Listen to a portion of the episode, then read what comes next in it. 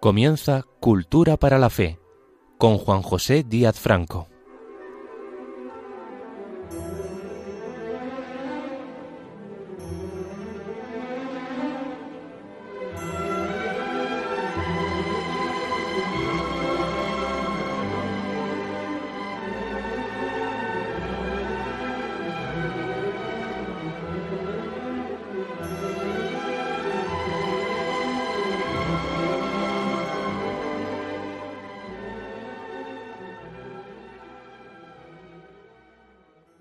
Bienvenidos a un nuevo programa de Cultura para la Fe. Paz y bien a todos los que nos sintonizan. Y un saludo especial, como siempre, a todos los que lo hacen desde situaciones de enfermedad o convalecencia. Y también, hoy que hablaremos de la violencia, un recuerdo especial para las víctimas de la misma, que son muchas y algunas muy graves. Y en cualquier caso, en sentido eh, general, pues eh, somos toda la sociedad víctima de algún tipo de violencia. Porque vivimos, o más exactamente sobrevivimos, en un mundo construido sobre la violencia.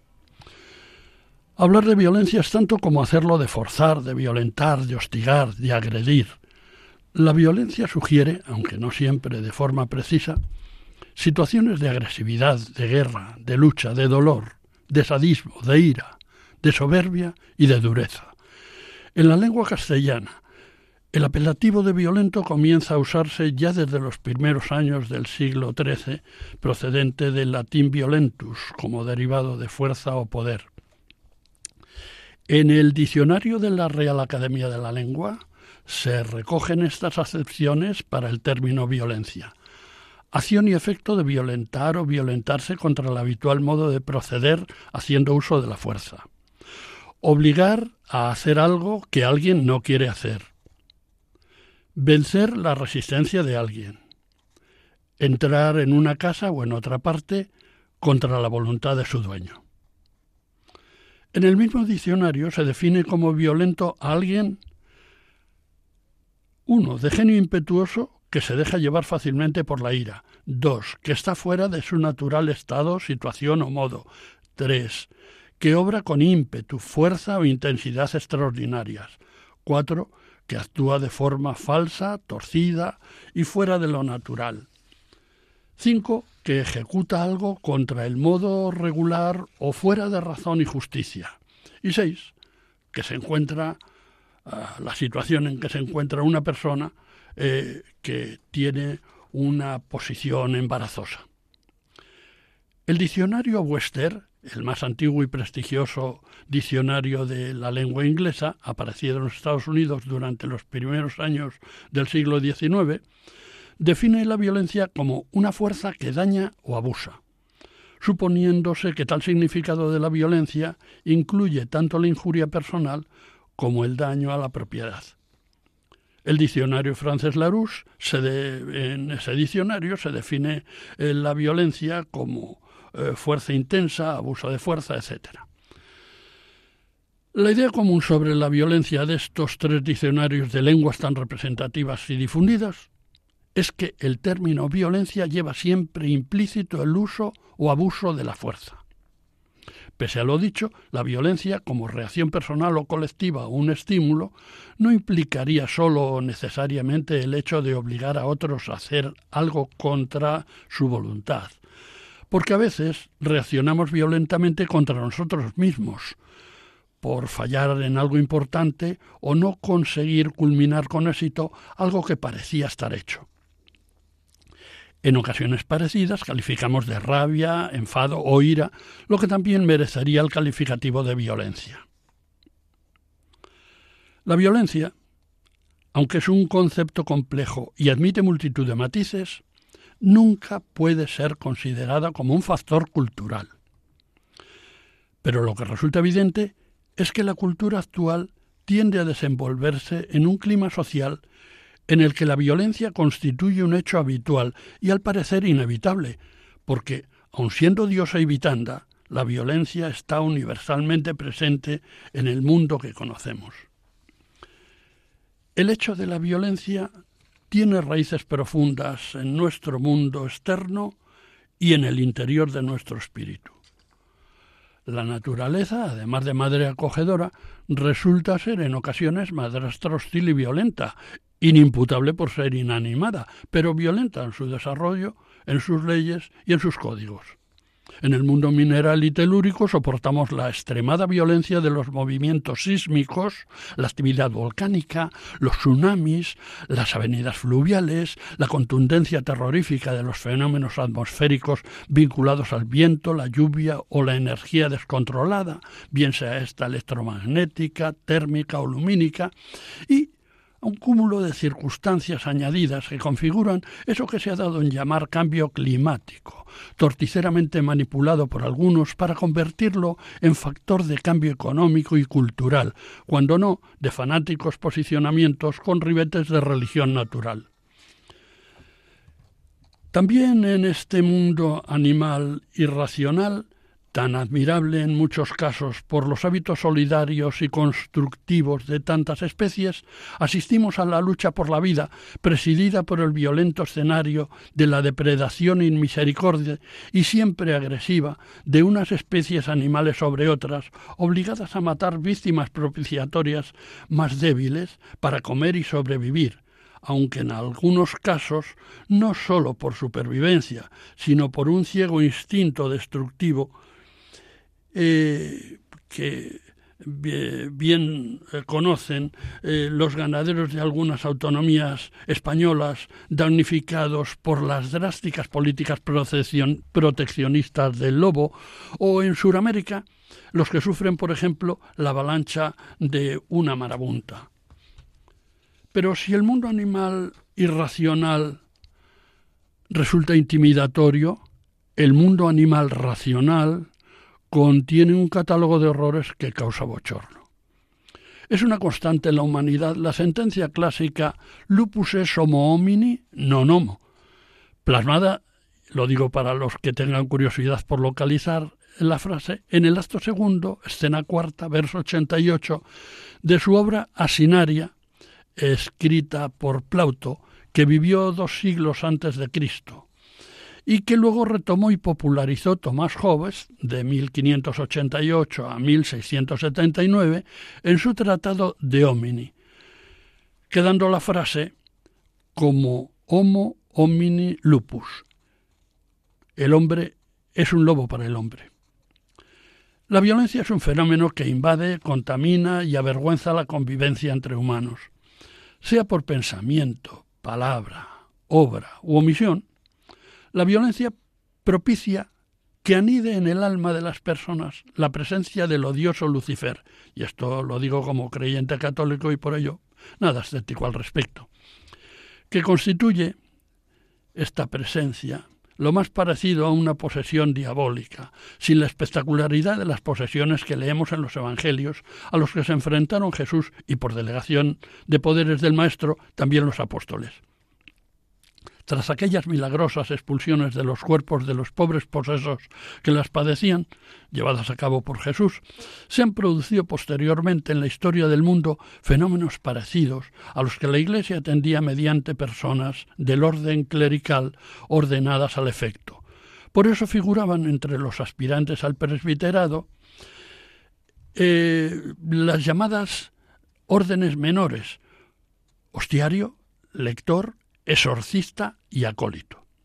Tras el Concilio Vaticano II, el 15 de agosto de 1972, se suprimieron estas órdenes menores por el motu propio de Pablo VI, Ministeria Quedan, ciertos ministerios, pasando a llamarse ministerios laicales y permaneciendo solo dos de ellas, las de lector y acólito, con la justificación de darlas una mayor coherencia funcional, dado que las otras dos, la de hostiario, sería más propia de un sacristán y la de exorcista correspondería a un presbítero al que mediante la crismación de sus manos se le confiere el poder de imponerlas y el de bendecir y por ello la capacidad de invocar y pedir a Dios la virtud necesaria para expulsar al demonio del cuerpo del infeliz que se somete a ser exorcizado.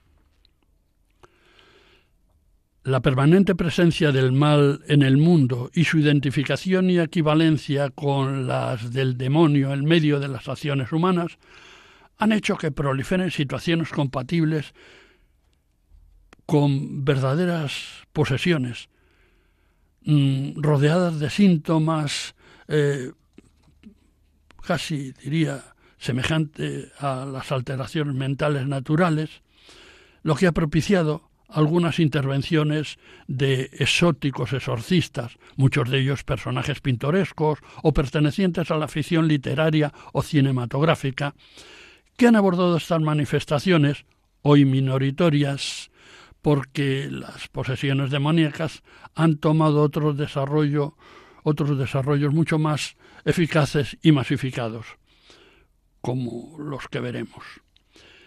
Es relevante esta ampliación de información que acabo de hacerle sobre las órdenes menores, toda vez que el Papa Francisco ha resaltado, con motivo del 50 aniversario del motu propio de Pablo VI Ministeria Cueda, recién citado, que reformó las órdenes menores e instituyó los ministerios laicos, su intención, la de Francisco, de abrir un diálogo aprovechando el clima del camino sinodal que vivimos actualmente en plena actividad del sínodo convocado por el propio Francisco, sobre las experiencias de estos años en la cuestión de la práctica de estos ministerios bautismales para llegar a comprender la importancia que tiene el hecho de poder compartir con las conferencias episcopales de todo el mundo una visión armoniosa de esa deseada práctica de los mismos. Hoy el poder y la manifestación de Satanás entre nosotros tiene otra forma de producirse. Basta con asomarse a la actualidad social cercana o distante, encendiendo nuestros aparatos de televisión o radio, o leyendo los periódicos, para descubrir las atrocidades que los humanos cometen contra los humanos por instigación luciferina, fundamentalmente las guerras, los atentados terroristas y otras numerosísimas variantes de conductas criminales constitutivas de gravísimas masacres y sistemáticas violaciones de los derechos humanos. Parece como si fuera indispensable el combustible de la violencia para que continúe su vertiginosa carrera hacia el abismo, el vehículo sin conductor en que se ha convertido este mundo, presuntamente civilizado, en, que, en el que vivimos, que en algunas de sus zonas con usos más democráticos le llaman además libre. Ahora mismo, los europeos y el resto de ese llamado mundo libre occidental nos vemos sometidos a insólitos intereses ideológicos para la explotación de las diversas fuentes de energía y de riqueza destinadas a garantizar el mantenimiento de los sectores agropecuario e industrial que debieran garantizar nuestro confort material inmediato, con la impresión de que los políticos y burócratas de la Unión Europea frivolizan con el bienestar de esta generación y las venideras, fiándolo todo a las onerosas energías renovables y a una sectaria agenda de futuro. Esta conducta ideológicamente agresiva, impositiva y excluyente conlleva un alto grado de violencia, cuya comisión viene revestida de impunidad y paternalismo. Es por tu bien, o no se puede ir contra la evidencia científica, que es como pontifican los que, por otra parte, niegan sólidos informes contrarios que corrigen el alarmismo oficial y no recriminan a las grandes potencias por su insolidaridad energética. Yo no sé si existen en la vida espiritual equivalentes a esas energías renovables y demás imposiciones, pero lo que sí parece evidente es la generalización de la agresividad, que vendría a ser la gasolina que incendia el mundo, porque así como siguiendo con los símiles energéticos, la gasolina procede del proceso de refinamiento del petróleo, de la misma manera procede la agresividad del proceso de refinamiento de la violencia. Pero es sobre todo en el corazón de las personas donde brota la verdadera fuente de la violencia, aunque también la del remedio a la violencia.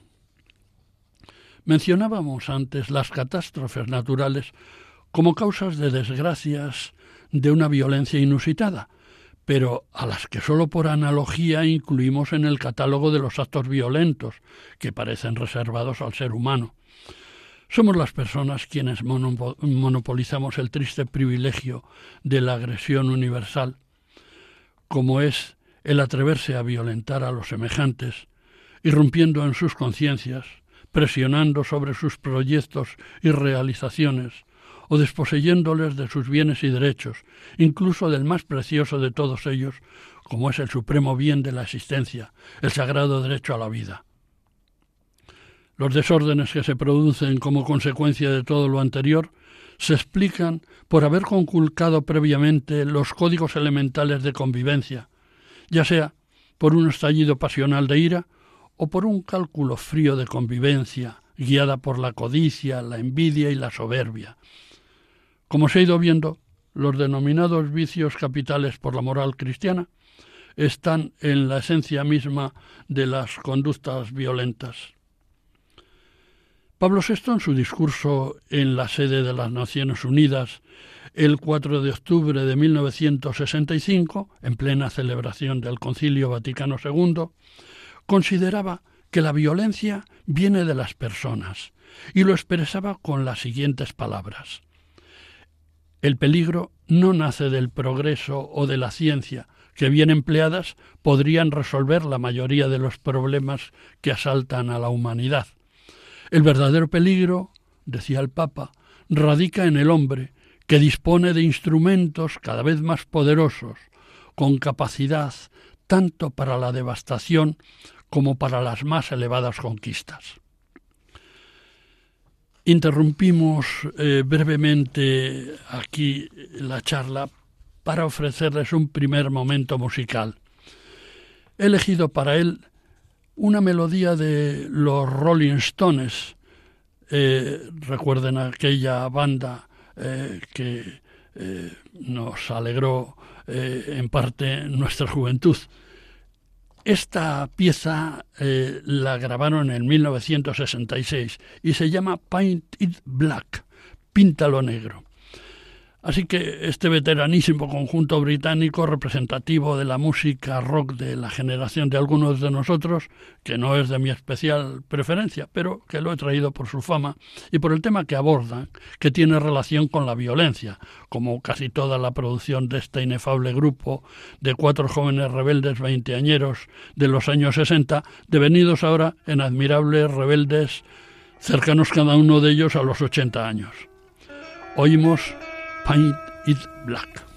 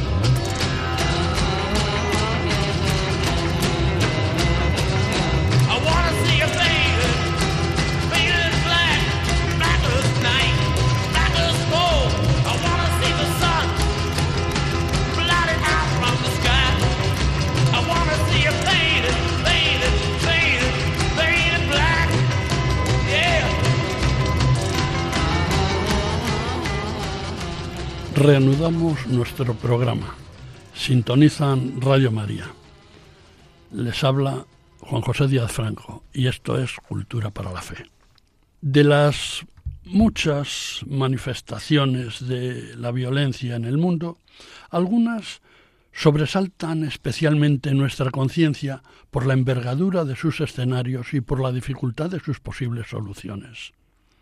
Sin afán y sin posibilidad de señalar exclusivamente unos conflictos en detrimento de otros, podemos citar algunos de esos agujeros negros de violencia y sufrimiento, como por ejemplo la violencia propiciada por las guerras y el terrorismo, la violencia virtual representada por los modernos medios de comunicación social y por algunas decisiones políticas, y la violencia en el orden económico y social. De las tres hablaremos.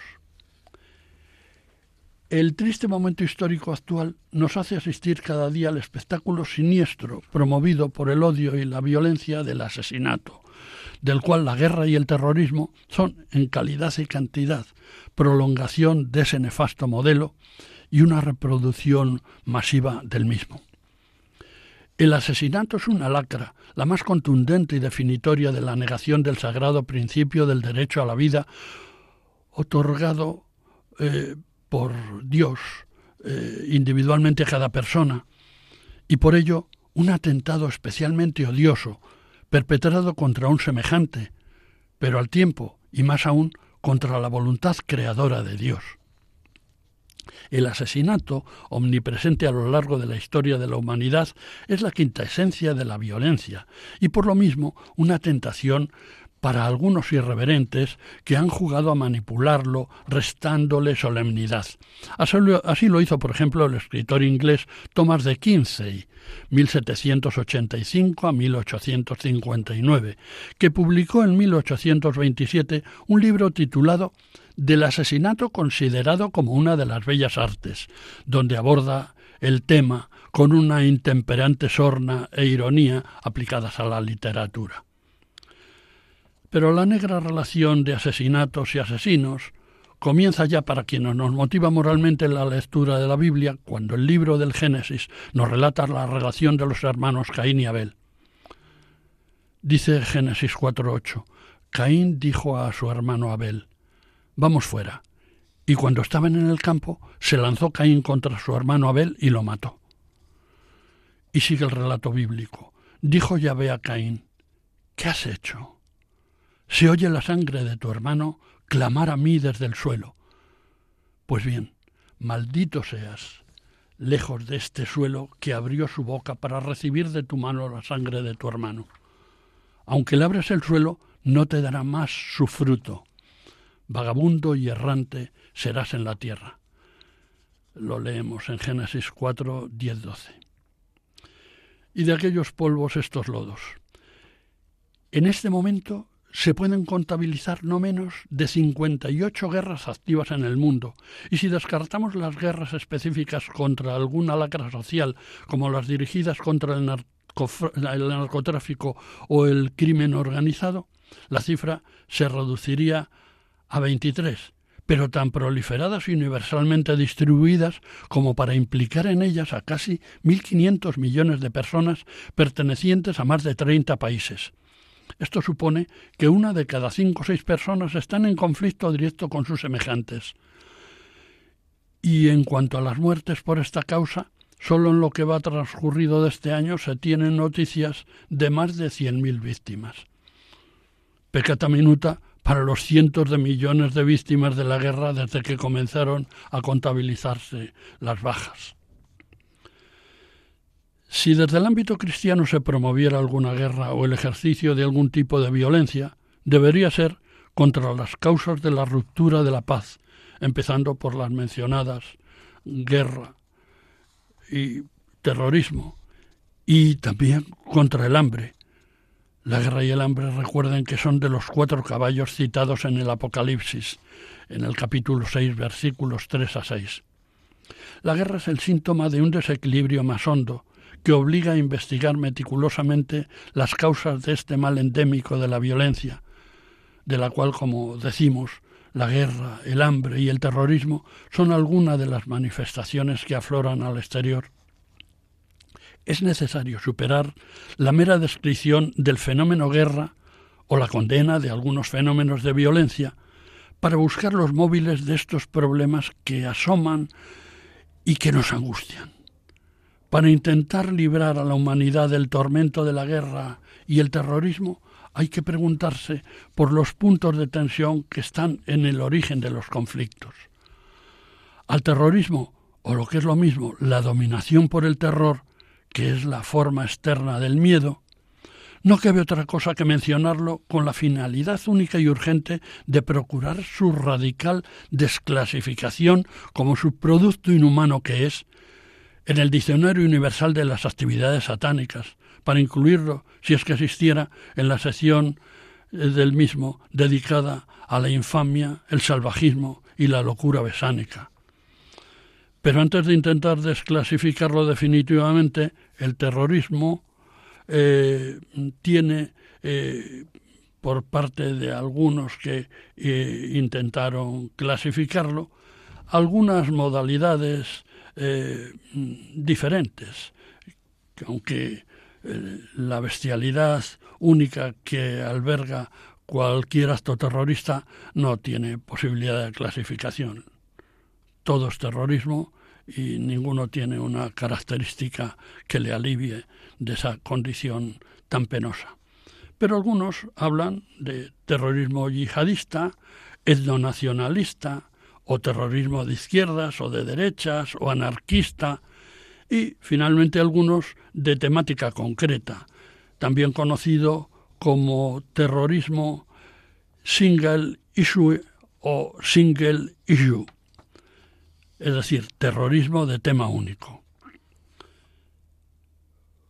Conseguidos total o parcialmente sus fines, aunque los estados nacionales afectados no quieran admitir esa versión de la realidad, el denostado terrorismo, el reciente y el de todas las épocas, fundamentalmente el de inspiración comunista, vio apaciguado el ardor guerrero de sus organizaciones criminales, blanqueándose en algunas naciones europeas con el contacto con los partidos democráticos.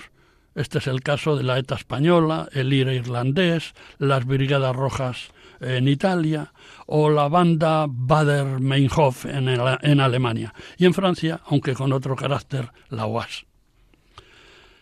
Algo parecido viene sucediendo en algunos países suramericanos o sudamericanos, que de ambas formas se dice, debido a que antiguamente en español se decía sud al punto cardinal sur. En estos países, digo, actuaron con el mismo itinerario que los europeos diversos grupos terroristas, eh, por ejemplo, el movimiento montonero en Argentina, Sendero Luminoso en Perú, el movimiento sandinista en Nicaragua, el Frente Farabundo Martí de Liberación Nacional, FMLN, y la Alianza Republicana Nacionalista, ARENA, en El Salvador, eh, las Fuerzas Armadas Revolucionarias de Colombia, las FARC, o el Ejército Zapatista en México. Al tiempo que iban resultando apaciguados o parcialmente desarticulados estos sanguinarios grupúsculos de asesinos terroristas mencionados, han ido tomando mayor protagonismo en el ranking de la violencia otros grupos armados no menos asesinos y no menos terroristas, unos ya asistentes, otros de nuevo cuño, adscritos al terrorismo fundamentalista islámico, esta vez extendido por todo el mundo, aunque radicado esencial y fundamentalmente en países que practican y se rigen por el Islam. Valgan como ejemplo Al-Fatah, Al-Qaeda, Hamas, el Hezbollah o el Estado Islámico. El Estado Islámico que tiene franquicias en África como el potente movimiento terrorista llamado Boko Haram y también otras franquicias terroristas de Asia. La pertinaz y desmoralizante acción del terrorismo asesino deja un reguero de mártires inocentes, pero con ser esto gravísimo y definitivo para las pobres víctimas, La perversión y la sevicia, es decir, la crueldad y violencia inusitadas del terrorismo, no sólo actúa sobre los muertos, sino que las acciones terroristas van sobre todo dirigidas contra los vivos, a los que se advierte sometiéndoles cobarde y sádicamente al terror, de ahí el nombre de terroristas, de lo que les espera si contraria no se enfrentan a lo que se les ordene, siempre injustamente por parte de los violentos asesinos que se arrogan el poder de quitarles la vida, amargándosela antes hasta extremos difícilmente imaginables, que hace huir a los amenazados ante el dilema de elegir entre susto o muerte. Por lo demás, el rastro de sangre del terrorismo viene siendo analizado por diversos organismos internacionales, uno de ellos el Instituto para la Economía y la Paz, que afirma que descienden las cifras de muertos en el mundo por terrorismo, que en, en 2022 serían 6.701 víctimas. Solo que, en este caso, aunque cada víctima lo sea todo, no es la única imagen que hay que tener en cuenta para, para calificar las aberraciones terroristas, porque se añade el, mm, al cuadro el conjunto de los supervivientes amenazados, como se ha señalado antes, cuya perspectiva sombría de futuro planteada por el acoso amenazante de los asesinos, les paraliza por el terror o les provoca la huida despavorida del lugar de los hechos, donde un día tuvieron sus raíces. Lo que vengo diciendo hasta ahora, la guerra y más especialmente el terrorismo, que comparte con la anterior la violencia, a la que este, el terrorismo, añade el sadismo y el ensañamiento, representan juntos una parte, no única, pero sí muy importante, de la presencia del mal en el mundo. Todo lo anterior por la atroz violencia desatada y cruel de los asesinos de los cuerpos y de los espíritus de pacíficos ciudadanos inocentes constituye la faz diabólica del mal en el mundo. Hace poco le recordaba que el mal no existe, sino mm, como carencia o ausencia del bien. Si el bien se retira de alguna parte, porque cada uno de nosotros lo permitimos, aparece y ocupa su lugar el mal, precisamente por la ausencia de ese bien en retirada. Dejemos de hacer el bien y automáticamente aparece el mal. El bien existe y existe universalmente, porque Dios es y existe como ser supremo y creador de todo lo visible y lo invisible. Dios, que es la única fuente del bien y de la verdad, de la belleza y de la unidad, nos ha puesto en la vida y nosotros le hemos respondido apartándonos del bien con nuestro comportamiento violento, rechazándole a él y a nuestros semejantes que nos ha ofrecido como hermanos. O lo que es lo mismo, desoyendo el mandato de amar a Dios y al prójimo, hemos expulsado el bien y automáticamente se ha instalado el mal entre nosotros bajo la forma, entre otras, de esta violencia que venimos comentando. El resultado de la violencia causada por la presencia del mal es que estamos viendo con, incredulidad, indignación e impotencia guerras que eh, desencadenan la muerte, el sufrimiento, el hambre, la destrucción, el abandono de los hogares y el exilio. Asaltos terroristas y asesinatos a sangre fría, con un sadismo que nos horroriza cometidos sobre y contra los seres humanos más frágiles imaginables, niños, embarazadas, ancianos, enfermos, perpetrados con violencia inusitada y desarrollando una agresividad única, sólo comparable al odio besánico largamente acumulado que se supone que la desencadena, la violencia, se entiende. Acompaña a los verdugos, sobre todo, la aureola de violencia de su bien aprendido oficio, con las peores humillaciones psicológicas imaginables, a las que se añade la doble tortura del secuestro de los supervivientes que han soportado los zarpazos terroristas con el fin de parapetarse en esos escudos humanos que representan los secuestrados, a los que se añaden otros involuntarios escudos de la población civil inocente ajena a la acción terrorista. Y aunque no es posible devolver la vida a las víctimas martirizadas ni consolar a sus deudos con la abominación social de la masacre, aún debemos asistir al ignominioso apoyo de algunos operativos políticos incomprensibles, eh, mm, cómplices de los terroristas mediante la omisión silenciosa o la oposición airada a la previsible represalia contra la horda asesina que predican algunos grupos de determinada significación ideológica, no inspirada precisamente en el espíritu evangélico del perdón de las ofensas. Permitan ahora un segundo momento musical. En este caso, les ofreceremos el tema de Han, el fin. Este tema eh, del grupo estadounidense The Doors trata de la despedida de algo de alguien significativo. Se grabó en 1967. Oímos The Han. This is the end, beautiful friend. This is the end, my only friend, the end of our elaborate plans, the end of everything that stands, não sei de onde.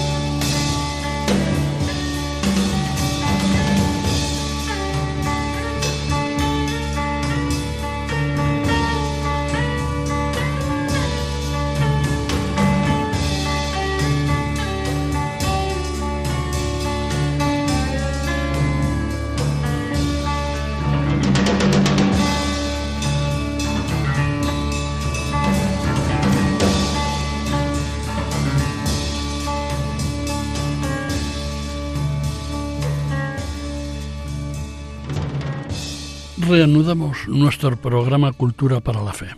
Les habla Juan José Díaz Franco. Es también una inagotable fuente de potencial violencia la implantación masiva de Internet y del conjunto de redes sociales propiciadoras de un uso abusivo de las mismas. La generalización universal de esas nuevas tecnologías de la información y la comunicación y la reciente e inquietante incorporación a estos avances de la inteligencia artificial constituyen una enorme fuente de posibilidades, pero también de problemas. Estas tecnologías se han constituido en eficaces armas de difusión y de creación al alcance de millones de curiosas pero inofensivas conciencias limpias, como también al alcance de malas personas que pueden delinquir y agredir a víctimas propiciatorias para el chantaje e intimidación casi sin límite y con insultante impunidad, dado el difícil control del mundo de la informática y la ausencia actual de redes reguladoras de estas actividades. Como mal reciente de esta época, saturado de una nueva versión de violencia, asistimos a los delitos cometidos por los ciberdelincuentes, preferentemente focalizados en las áreas económica y sexual. Cada día nos enteramos de una nueva artimaña de ladrones y acosadores, imaginativos y perversos, o de chantajeadores de menores incautos atrapados en las redes. Estas formas de sofisticada violencia han ido proliferando y constituyen un nuevo tipo de delitos que requieren una denominación y un tratamiento legal específicos. Se habla actualmente de bullying electrónico o ciberacoso, que es un acoso o intimidación por medio de las tecnologías digitales. También se han incorporado al catálogo de usos fraudulentos y violentos de las redes las expresiones sexting y grooming. El sexting consiste en recibir, enviar o reenviar mensajes de texto, imágenes o fotografías que presenten un contenido sexual explícito vía Internet o teléfono móvil. Constituye un delito de revelación de secretos que vulnera el derecho a la intimidad. El grooming es el acoso sexual de una persona adulta a niños o adolescentes por medio de Internet. A las personas que lo realizan se, se les denomina groomers o groomers o acosadores. Como se ve, son formas perversas de violencia que atentan contra la libertad humana, amedrentando y esclavizando a personalidades inmaduras, fáciles víctimas de muchos fascinerosos que pululan por las redes. De igual forma, aunque con fines económicos, los piratas informáticos, los denominados hackers, navegan por amplios espacios informáticos en busca de presas a las que abordar, secuestrar y desvalijar económicamente. La adición al uso constante y enfermizo de las redes constituye un capítulo abierto a la descripción de nuevas patologías psiquiátricas relacionadas con el uso inmoderado y morboso de este sistema de comunicación que está en constante expansión e innovación. Nos hallamos ante un cambio de paradigma social en el que los modelos y las conductas sociales cambian drásticamente se producen perversiones en el lenguaje, en la educación, en la justicia y en la política, que ahora se rigen por medio de códigos morales distintos de los del habitual manejo anterior. Cambia lenguaje sin demasiados empachos filológicos.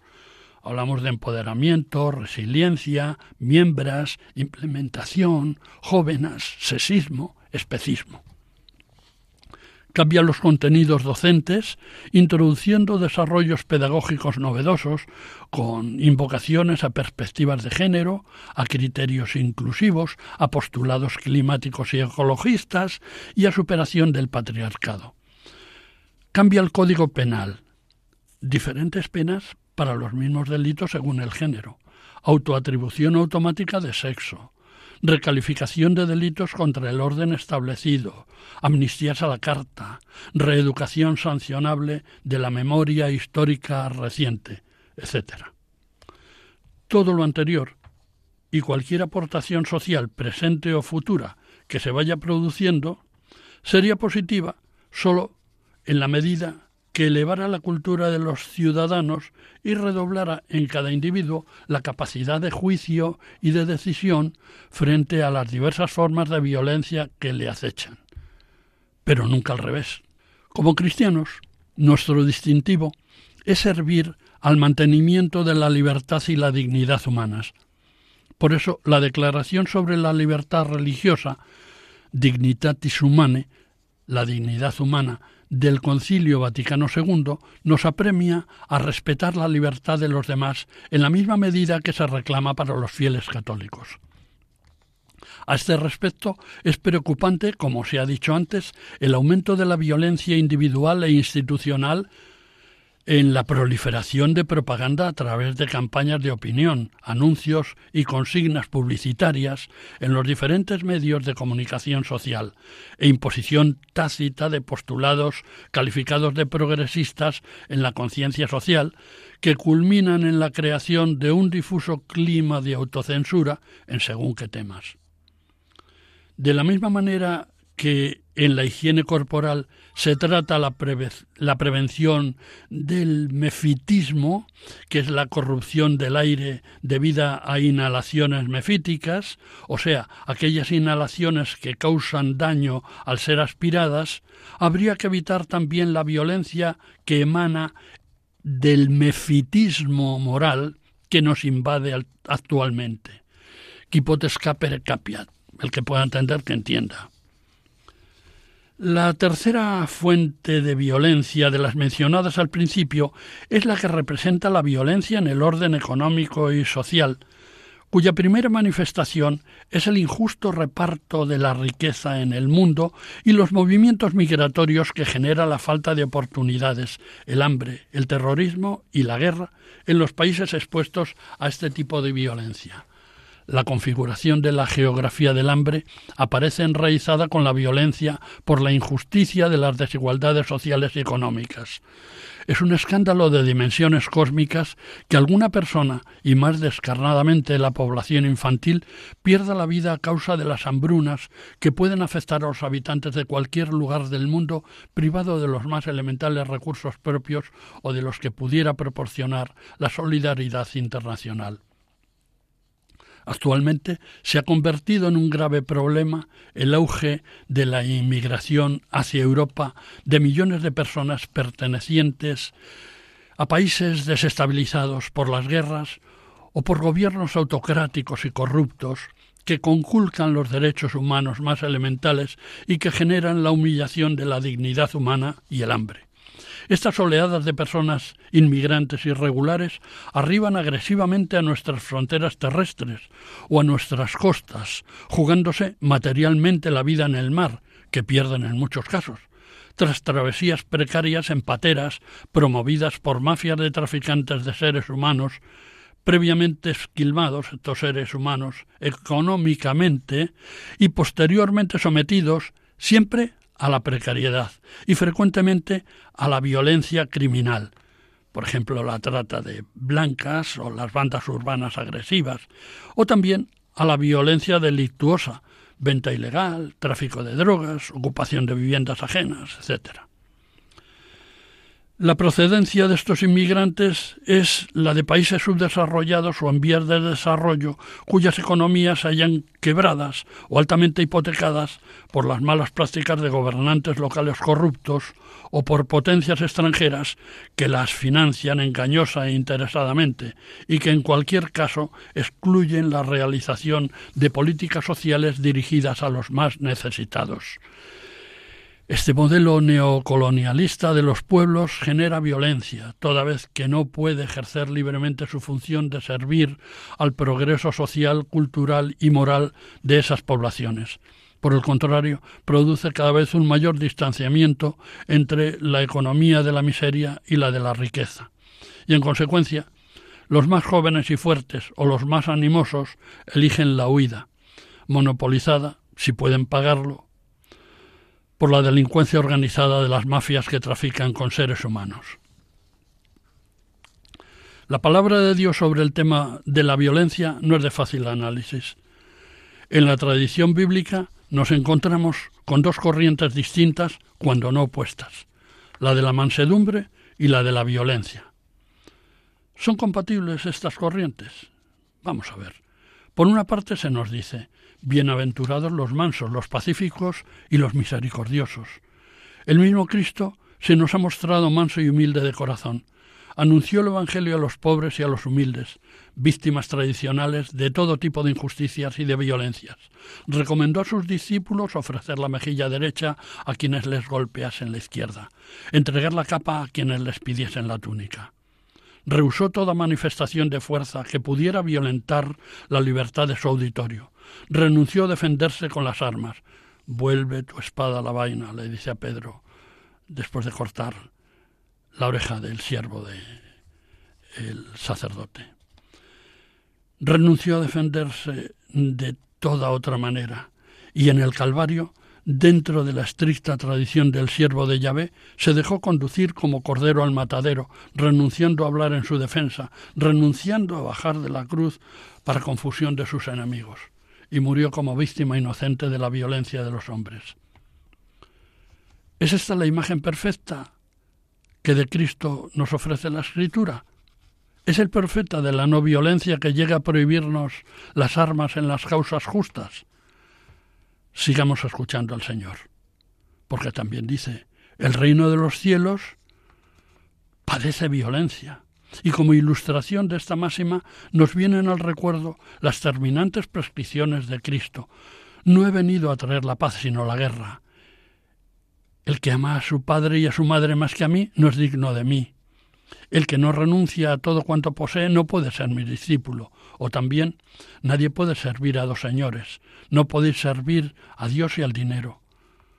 Cuando San Pedro intenta disuadirle de su misión con sus protestas, le responde con vehemencia Apártate de mí, Satanás, que me escandalizas. Y ya conocemos la severidad del maestro para con el causante del escándalo los más pequeños. Más le valiera que le colgasen al cuello una piedra de molino y le arrojaran al mar, antes que escandalizar a un niño. Pero no es sólo bienaventuranza la palabra de Cristo. Hay de vosotros los ricos que reís, hay de las ciudades que no la recibieron y en defensa de los soberanos derechos de Dios, arroja a los vendedores del templo, afrontando sin temor la venganza de las autoridades religiosas de la ciudad. Toda una tradición secular de los profetas está apoyando esta actitud de Cristo. Así lo hicieron ellos, les dirá a los judíos, y vosotros les matasteis. La fe en Cristo no nos anima desde luego a seguirle por la senda de lo fácil o de las componendas, es inútil tratar de disimular esta exigencia total que violenta todas nuestras complicidades, todas nuestras cobardías humanas. El ser cristiano obliga a apuntarse a Dios. Y el querer amar a Dios significa que se acepta amar al hombre y no a la comodidad personal y al interés por lo material. No me siento capaz de resolver esta aparente contradicción más aparente que real, cierto, entre los dos contenidos que yo mismo he suscitado. Pero quizá en la contraposición de fórmulas y actitudes distintas se encuentra la unidad básica de la conducta cristiana reclamada por Jesús en su predicación, continuada hoy por la Iglesia.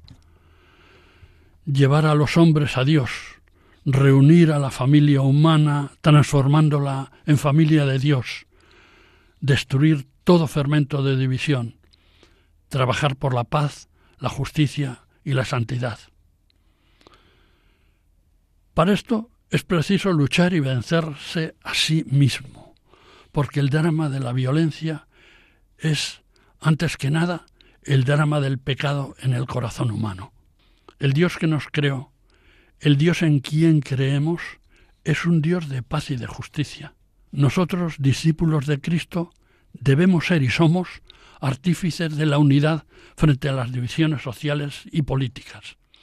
Debemos ser y somos defensores de la libertad y la dignidad de las personas frente a la corrupción del poder y el secuestro de las conciencias. Debemos ser y somos voluntarios de la paz frente a todas las violencias físicas y morales que puedan acontecernos.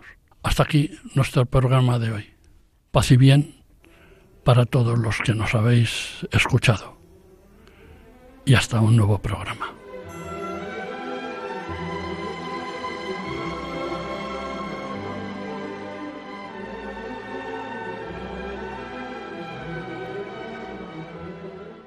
Acaban de escuchar Cultura para la Fe, un programa dirigido por Juan José Díaz Franco.